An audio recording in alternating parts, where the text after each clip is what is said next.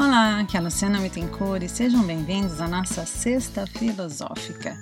Sexta-feira é o dia que a gente vai sortear um tema que a equipe do Give Me Voice preparou e filosofar sobre ele. E o tema de hoje é um medo do tempo. O tempo voa, isso é fato. E depois de uma certa idade, a sensação que isso acontece de uma maneira lépida é muito maior. Os adolescentes não veem a hora de chegar à maioridade. Querem ser independentes e já não aguentam mais as regras impostas por seus pais. Depois, quando adultos, sentem falta de quando sua maior preocupação era dar satisfação aos seus pais, que agora nem lhe parecem mais tão chatos assim. Pessoas se preocupam demais com o passado e o futuro com o que já aconteceu e com o que vai acontecer, e se esquecem do presente. Lógico que não podemos generalizar, isso não é uma verdade absoluta. Existem pessoas que já descobriram um dos segredos da vida, que é viver um dia de cada vez. Entretanto, a frase eu era feliz e não sabia é muito comum de se ouvir. Ela geralmente remete-se ao tempo em que essa mesma pessoa não valorizava o que havia de bom em sua vida. E agora parece mais fácil reclamar do tempo. O ser humano se preocupa em ser um profissional de sucesso, outros em casar, ter filhos, serem aceitos na sociedade e principalmente em atingir tudo aquilo que ambicionam mas o medo e a ansiedade que isso não aconteça a tempo pode ser desesperador. Essa pequena palavra medo é extremamente imensa diante de tudo aquilo que ela possa vir a representar.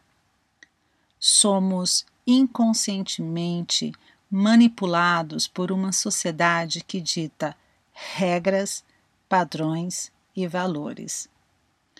Quando a idade avança e os objetivos traçados não foram realizados, um misto de impotência e frustração assombra e deprime algumas pessoas. Geralmente são nesses momentos em que começamos a fazer um balanço de tudo aquilo que achamos que perdemos ou no que deixamos de ganhar. Infelizmente, vivemos em um mundo de aparência, rótulos e etiquetas, onde ter vale mais do que ser. Talvez, se aprendêssemos a gerenciar melhor nosso tempo, seríamos pessoas mais produtivas e, consequentemente, reclamaríamos menos. Trabalhar é bom e necessário, mas não se esqueça que seu corpo é a casa do seu espírito e para você estar saudável, eles precisam estar em perfeita sintonia. O tempo não volta atrás. Então, viva intensamente o hoje. Liberte-se dos preconceitos impostos pela sociedade.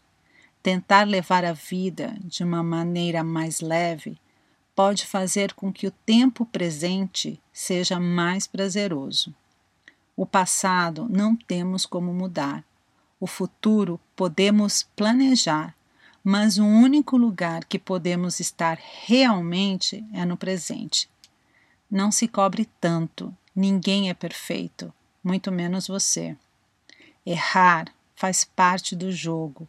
O que não se deve fazer é desistir.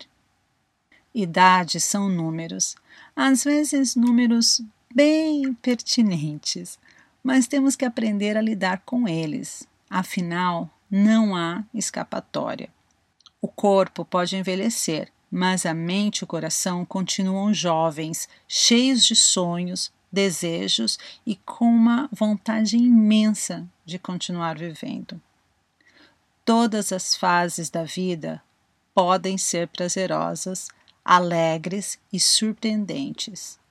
Aprenda que, por mais que você tente, você nunca conseguirá corresponder às expectativas alheias. E não se esqueça, você não é todo mundo. preocupe-se mais com sua vida e deixe de se comparar com os outros. Veja o lado bom das coisas, faça o tempo valer a pena e divirta-se, afinal, estamos aqui de passagem. Bom, chegamos ao final da nossa sexta filosófica e eu espero que você reflita sobre o nosso tema. Até a próxima!